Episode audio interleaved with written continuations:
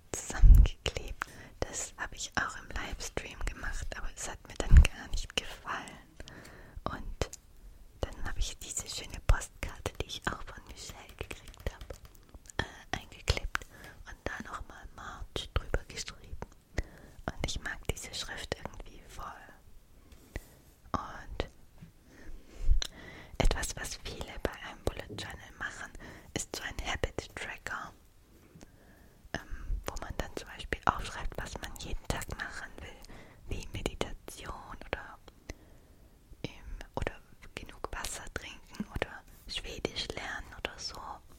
Und dann macht man immer einen Punkt oder ein Kreuz oder so, wenn man es gemacht hat. Und das habe ich am Anfang öfters gemacht,